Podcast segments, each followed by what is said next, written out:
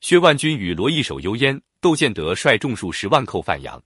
薛万军对罗毅说：“众寡不敌，我们如果出战，百战百败，只能继取。我们可以雷兵若马，阻水背城为阵，引诱他渡河来战。你率精骑数百在城侧埋伏，等他渡了一半，出击破他。”罗毅依计而行，窦建德果然渡河，半渡而击，大破之。张玉注解说：“贼若引兵渡水来战，不可迎之于水边，待其半计，行列未定，首尾不接，击之必胜。欲战者，勿负于水而迎客。想和敌人交战，就不要在水边列阵迎敌，因为你若列阵在水边，敌人就不敢渡河来战。”张玉注解说：“我欲避战，就不要进水迎敌，因为怕他不渡河。反之，我不想战。”则阻水拒之，让他渡不了河。不过，由于双方都懂得这道理，我们看见前面的战例对这一条的运用都是反的。郭淮不想跟刘备打，他知道根据兵法，不想打的话，就在水边列阵，挡住他不让渡河。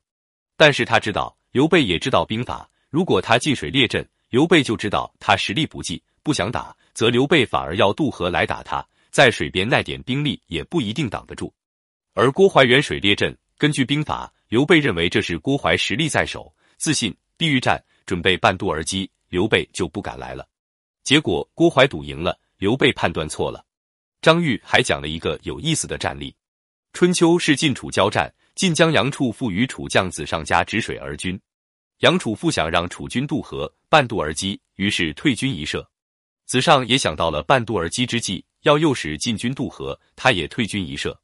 大家想到一块去了，相互都不中计，越退越远，没意思了，干脆各自退回国内去了。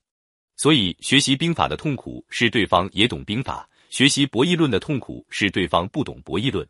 因为兵法是要我赢，对方也懂，就不容易赢；博弈是追求共赢，对方不懂博弈论，你能算出双方共同的最优解，他却不懂，不会算，结果把你拖下水，两败俱伤。我们常说形势比人强，就这两败俱伤的形势，咱们合作吧。但对方对形势的判断跟你不一样，他认为他能赢，你就只能陪他败了。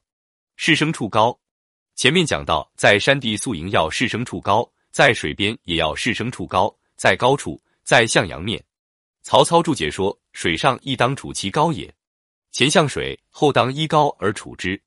要向阳面，前面说了，干燥卫生不生病，居高处。一是视野辽阔，便于观察敌情；二是不要被人放水淹了，或夜间大雨、山洪爆发、河水上涨什么的；三是若敌人来袭击，还是高处事变，无影水流。